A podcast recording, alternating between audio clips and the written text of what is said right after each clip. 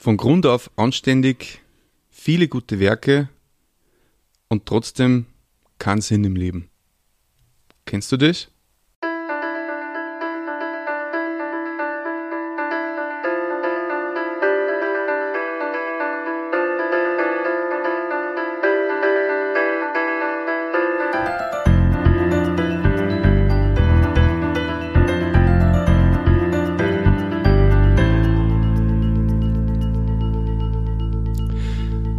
Grüß dich und herzlich willkommen. In diesem Podcast geht es um Gottes Willen. Wir reden über Dinge, die sich mit der Bibel und mit biblischem Glauben be beschäftigen und vor allem mit den Geschichten, die Gott mit Menschen schreibt. Bei mir zu Gast ist eine ganz liebe Bekannte von mir, die ja schon sehr viel durchgemacht hat und trotzdem aber immer positiv und äh, totaler ein freundliches Wesen hat und deswegen freut es mich ganz besonders, dass du bei mir bist, Claudia. Freue mich auch. Danke, Martin, dass ich da sein darf. ja, wir reden heute über deinen Weg zu Gott, beziehungsweise zu deinem Glauben, wie du dazu gefunden hast und was die Vorgeschichte davon war. Magst du vielleicht noch ein bisschen erzählen von dir, ein bisschen vorstellen? Ja. Ja, also ich bin die Claudia, bin 55 Jahre, habe drei Töchter. Äh, drei Schwiegersöhne und zwei Enkelkinder, zwei ganz süße Mädel. Und äh, ich lebe auf einer Landwirtschaft. In also in, in der, der Umgebung von Steyr. Ja, bin eine Bayerin. Ja, mittlerweile nicht mehr ganz so sehr, weil ich verpachtet habe, aber mhm. ja, ich habe lange Zeit als Bayerin mhm. gelebt, ja. Und was, was war jetzt so deine, deine Geschichte? Was, was hat dein Leben früher bestimmt oder wie, wie war das früher?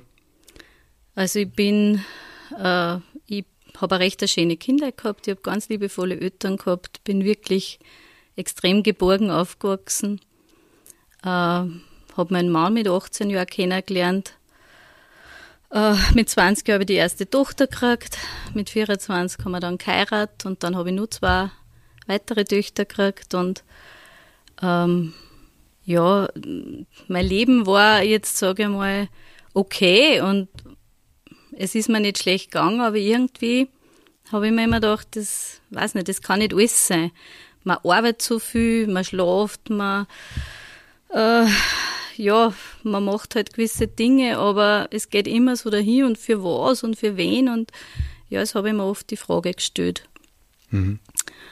Und ja, meine Schwiegermutter ist dann schwer an Krebs erkrankt, die ist dann, die habe ich eine Zeit gepflegt und dann ist sie gestorben. Und ja, mein Mann hat, ist dann schwer an Depressionen erkrankt.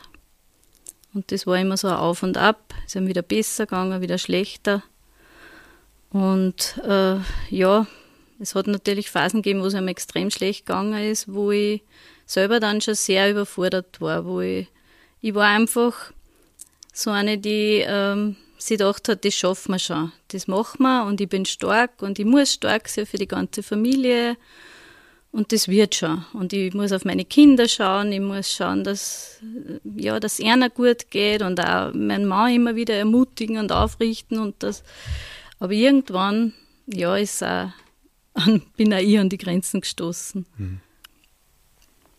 Und ja, das war gut so. Weil sonst hätte ich wahrscheinlich nicht so gut gefunden. Mhm. Du warst gläubig in deiner Kindheit schon oder wann hat das ich war angefangen? katholisch gläubig, würde ich sagen. Mhm. Also ich habe immer glaubt, dass es einen Gott gibt, dass auch dieser Gott alles in der Hand hat, dass der allmächtig ist, das habe ich immer geglaubt. Ich habe auch mit ihm geredet, nur ich habe nicht gewusst, dass man zu diesem Gott eine persönliche Beziehung haben kann. Dass der auch zu mir redet. Mhm. Das war mir fremd. Das habe ich, ich bin jeden Sonntag fast in die Kirchen gegangen, aber das habe ich da nie, nie gehört oder ja, dass es sowas gibt. Mhm. Das heißt, der Beziehung zu Gott war eigentlich gar nicht richtig vorhanden, sondern du bist genau. halt brav in einseitig war das. Also ich habe halt, in meiner Not bin ich halt zu ihm gegangen. Aber wenn es mir gut gegangen ist, dann, ja, ich bin halt in die Kirchen gegangen, weil ich mir gedacht habe, dort ist Gott und das gefällt ihm. Also ich muss, ich muss was tun, damit ich ihm mhm. gefällt. Das war mir schon wichtig, dass ich möglichst äh, ja, gute Werke tue, dass ich ihm gefällt. Mhm. Was war dann der ausschlaggebende Grund, äh, was diese Sicht geändert hat, beziehungsweise was hat da gefehlt im Leben? Ja, es war dann Aus, das, der ausschlaggebende Punkt war eben, dass mein Mann äh, so schwer an der Depression erkrankt ist, dass ich mir wirklich schwere Sorgen um ihn gemacht habe und, und wirklich ähm, ja, er ins Krankenhaus dann gekommen ist und ich habe auch zu Gott geschrien um Hilfe und er hat zu Gott geschrien um Hilfe. Mhm. Äh, und ich habe ihm die Bibel ins Krankenhaus gebracht, ohne es selber wirklich gelesen mhm. zu haben drinnen. Ich habe ihm ein Buch, ein christliches, aus der Bücherzentrale gebracht über den Sinn des Lebens. Und er hat drin gelesen und er hat dann angefangen, in der Bibel zu lesen. Und im Römerbrief hat er dann erkannt, dass er eigentlich ein Sünder ist und so wie er ist, nicht zu Gott kommen kann. Und hat sein Leben Jesus gegeben. Und von da an war schlagartig, äh, war der verändert. Der hat eine Freude gehabt, der war wie ausgewechselt. Und das war für mich so, ja, ich habe hab nicht recht gewusst, wie ich das einordnen soll. Mhm. Und das hat mich auch neugierig gemacht. Und ähm, er ist dann auf eine Reha gekommen und da war ein Plakat. Äh, und auf dem Plakat ist ein Vortrag ausgeschrieben gewesen über, äh, ob die Bibel wirklich Gottes Wort ist. Und ich habe dasselbe in, in die Tipps gelesen. Mein Mann hat das dort gelesen, ich in die Tipps. Und wir haben sie, also er hat mich angerufen und gesagt, was sagst du da, waren wir da hingegangen und ich wollte genau das Gleiche mhm. sagen. Also da war einfach Gott schon dahinter, dass wir da hingingen zu dem Vortrag und wir, wir sind dann auch hingegangen und was mich als erstes fasziniert hat, haben wir gedacht, das waren die Leute dort. Die haben irgendwie sowas ausgestrahlt, so eine besondere Freude und die waren einfach so nett und ja, das hat mir, das hat mir irgendwie gefallen und und der Vortragende, das war äh, unter anderem auch ein Wissenschaftler, glaube ich, der, der das genau äh, anhand von außerbiblischen Quellen äh, äh, erklärt hat und, und beleuchtet hat, dass, dass das wirklich stimmt, was da in der Bibel steht, dass Jesus wirklich da am Kreuz gestorben ist und wo da, was da alles war. Und er hat das alles so genau erklärt, dass man so wie man ist, einfach nicht zu Gott kommen kann.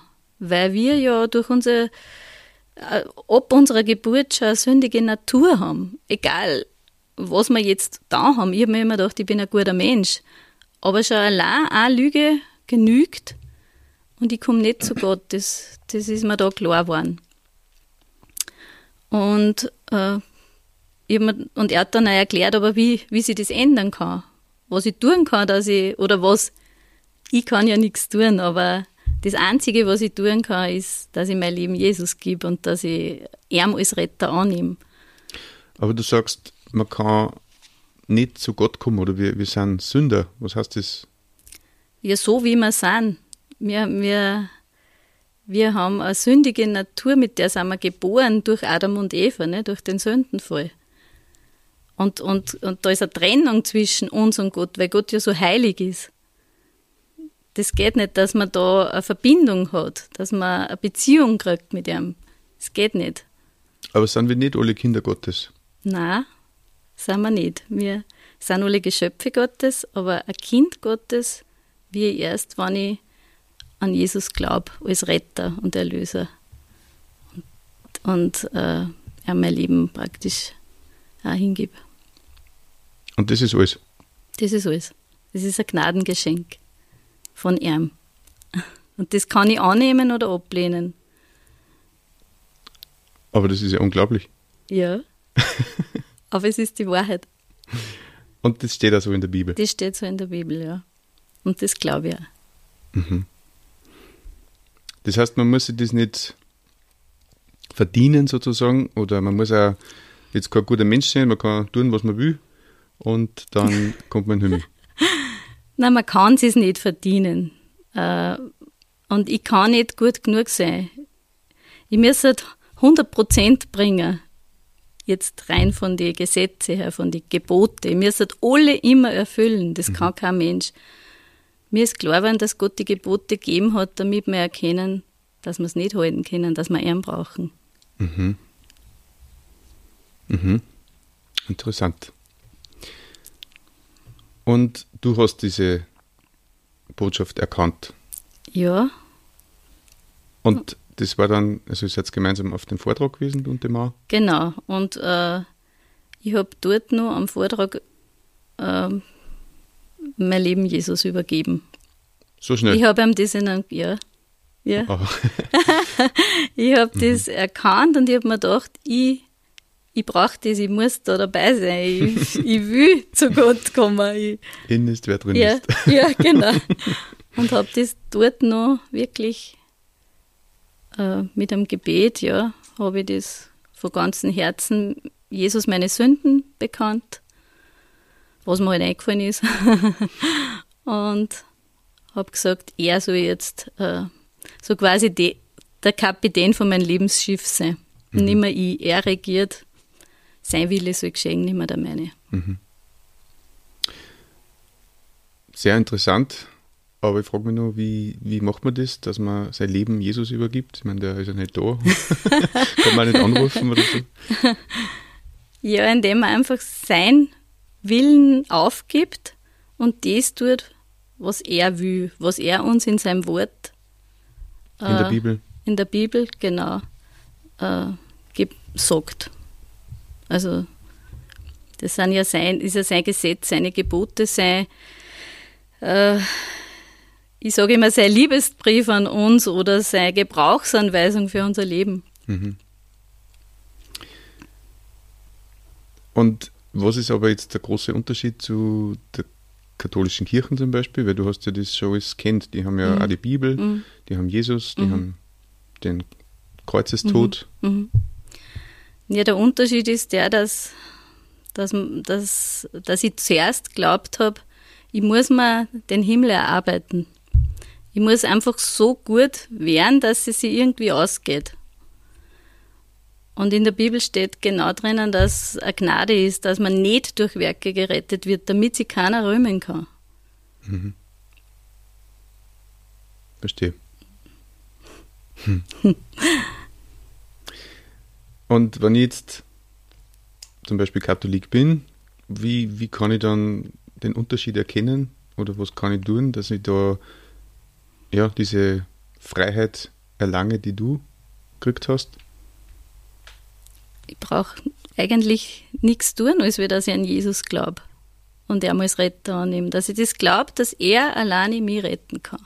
Nichts anderes. Ich brauche keine Maria dazu, die ist weder Ermittlerin noch sonst irgendwas, die war eine wunderbare Frau, auch von Gott äh, auserwählt als Mutter für seinen Sohn, seinen menschlichen Sohn.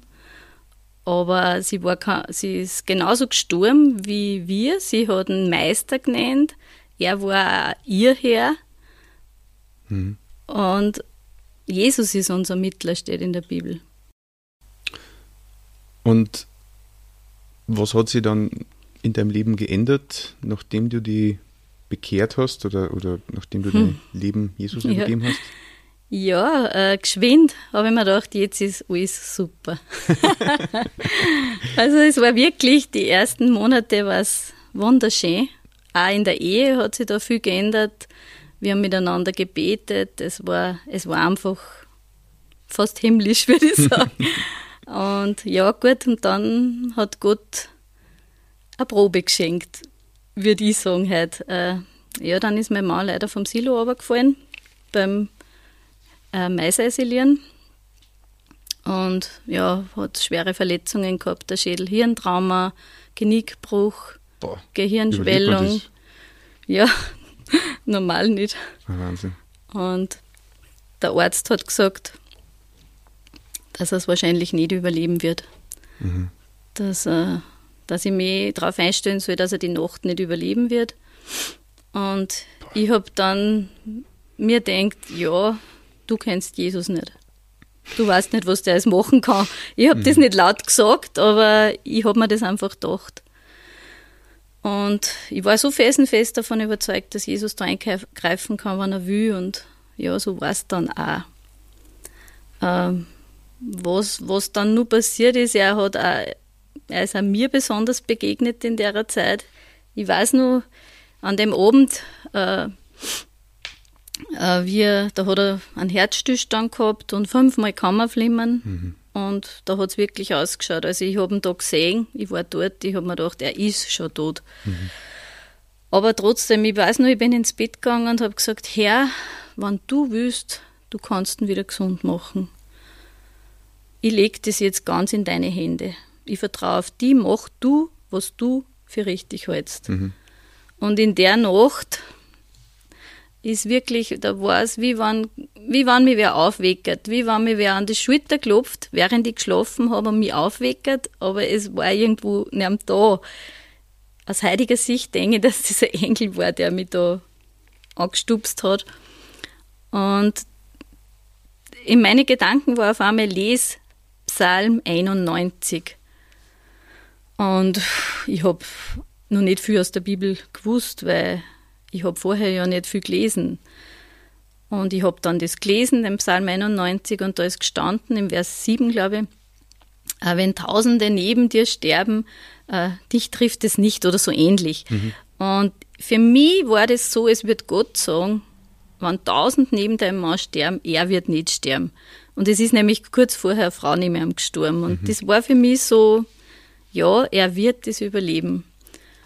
Und es hat dann natürlich nur Wochen dauert. Er war vier Wochen im Tiefschlaf. Boah, Wahnsinn. Dann ist er im Genick operiert worden und die Ärzte haben gesagt, er wird mich wahrscheinlich nicht kennen, wenn sie ihn aufwecken.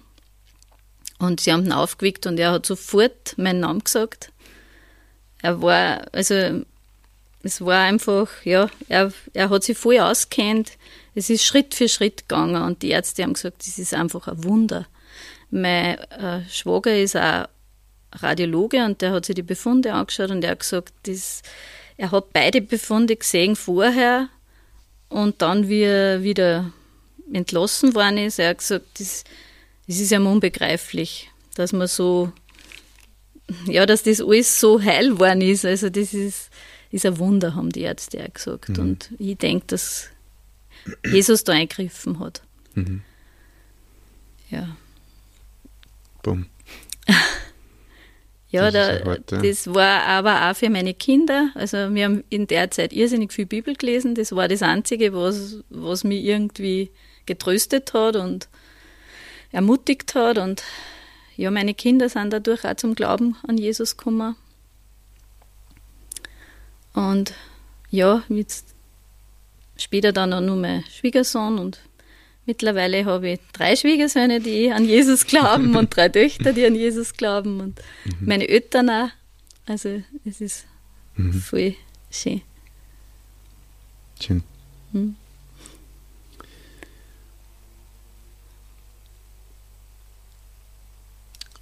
Wie lange ist das her mit dem Mann? Das war 2009.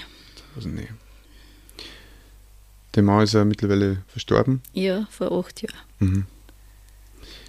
Wie war da die Zeit ähm, für euch das als Familie und ja, Ich meine, es schweißt dann zusammen, das ist keine Frage. Wir haben sie an Gott festgehalten. Es ist natürlich, wenn man jetzt sagt, na, das mit Gott, das ist alles super und easy, das stimmt nicht.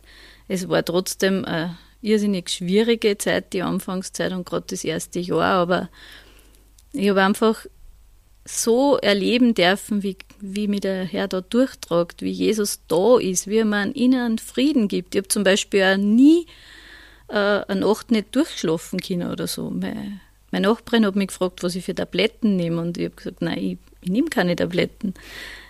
er hat mir einfach diesen Frieden gegeben, obwohl er mir natürlich die erste Zeit irrsinnig gefällt hat und auch heute noch, aber ich weiß, er ist bei Gott und ich werde ihn mhm. wiedersehen. Hm. Schöner Gedanke. Ja. Schöne Hoffnung. Ja, das ist eine wunderbare Hoffnung, ja. Hm. Danke, Claudia. Sehr starke Geschichte und erfreuliche Geschichte, ja. muss man sagen. Ja. Auch wenn es oft schwierig ist, aber man merkt, und das ist vielleicht auch ein Grund, warum du immer so positiv auf mich wirkst, ähm, dass du eben eine Hoffnung hast und mhm. Sinn gefunden hat. Kann man das so sagen? Ja, genau. Ich ja. habe den Sinn des Lebens gefunden, ja. Hm. Weil Jesus hat, einen, Jesus hat den Sinn, mein Sinn er gibt meinen Sinn und, und vor allem Gott hat einen Plan für jeden Menschen. Mhm. Er hat einen Plan für jeden, für jedes Geschöpf, sage ich. Es ist nur, er kann seinen Plan erst durchführen, wenn wir uns freiwillig für ihn entscheiden. Mhm. Er greift nicht von sich aus einfach ein und macht was, was wir nicht wollen. Mhm. Das finde ich auch irgendwie toll, weil er ist nicht übergriffig. Er, er geht uns nach, er möchte uns retten, aber er, er zwingt uns nicht. Mhm. Er lässt uns den freien Willen. Möchtest du noch einen Gedanken an unsere Zuhörer weitergeben? Ähm, ja, also ich glaube, dass Gott in jedem Menschen so eine Art Vakuum in sein Herz gegeben hat, das nur er ausfüllen kann. Und dass unsere Seele wirklich nur Ruhe in ihm findet. Und dass ich das wirklich jeden wünsche, dass er das erleben darf.